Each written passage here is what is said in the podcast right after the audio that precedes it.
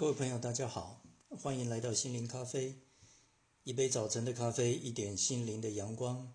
今天我要跟大家分享，陪伴是最好的疗愈。东京地铁三手线有一站叫做涩谷站，它有一个出口叫做八公口，在这里有一座秋田犬的铜像，已经成为东京的旅游景点。来到东京的情侣喜欢在这里约会，不见不散。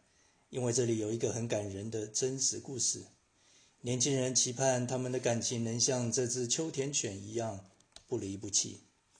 话说，在一九二四年的春天，东京大学教授上野英三郎带了一只两个多月大的秋田犬回家。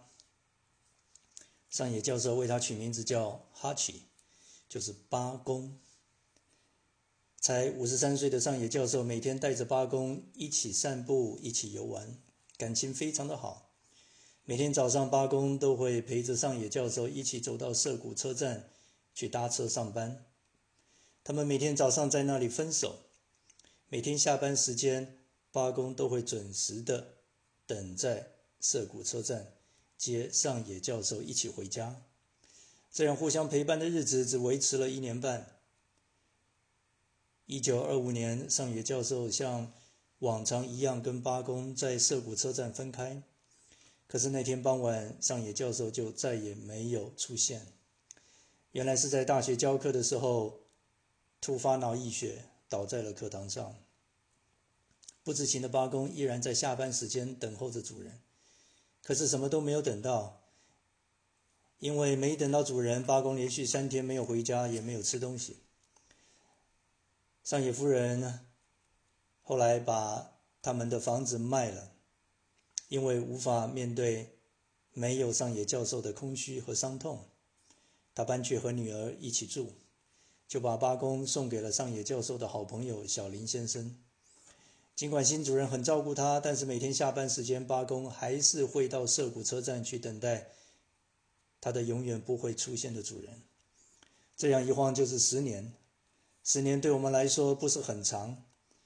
但是对一只狗来说，已经是它的一生。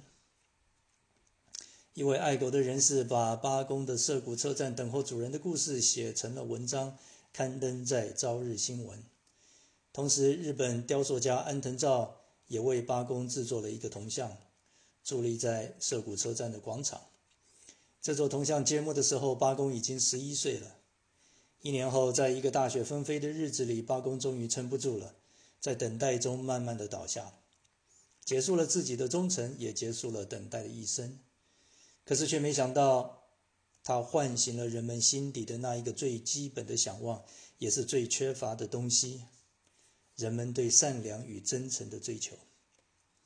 八公的故事在一九八七年在日本拍成电影，二零零九年好莱坞也翻拍了美国版，在西雅图国际电影展首映，片名就叫《哈奇》。由知名的影帝 Richard Gere 理查吉尔主演。亲爱的朋友，为什么要等待一个永远不会回来的人？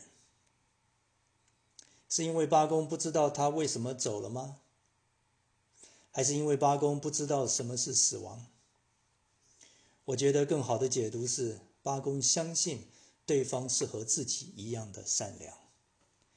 我们不知道人与人之间的爱会 last 多久，能走多远。我们常常害怕，我们等待之后，那个期待会落空。我们没有勇气每天在车站等待，因为怕别人会怎么样看我们。八公和上野教授只在一起一年半，却等待他十年。这个故事疗愈，不是疗愈八公，也不是上野教授，疗愈的是千千万万听到这个故事的人。因为那正是我们所想望、所期待却触摸不到的美景。八公他穿越生与死的等待，从一个感动变成一个地标，然后成为一个众人的梦想，是因为他所代表的生命价值。我们都渴望有那样的不离不弃，但是现实生活里面有时候缺少了这种忠诚和陪伴。在圣经里面有一个字是在其他的文字书籍里面找不到的，就是 unfailing love。中文圣经也没有很贴切的翻译。表示在现实世界，在人性里面没有这个东西，只有在信仰里面能够找到。所以我们需要信仰给我们这样的一个目标，让我们去憧憬、去追求、去想望这个东西。我们需要这样的一个故事来激励我们追求真善美的人生。我们人心真正缺少的是这个 unfailing love，不仅是爱，还是永不失败的爱。亲爱的朋友，陪伴那个值得你陪伴的人，珍惜那个花时间陪伴你的人。诗篇十三篇第五节，但我倚靠你的慈爱，我的心因你的救恩快乐。But I trust in your unfailing love, my heart. Rejoice in your salvation，亲爱的朋友，我是单建华，愿上帝赐你平安。我们下期心灵咖啡见。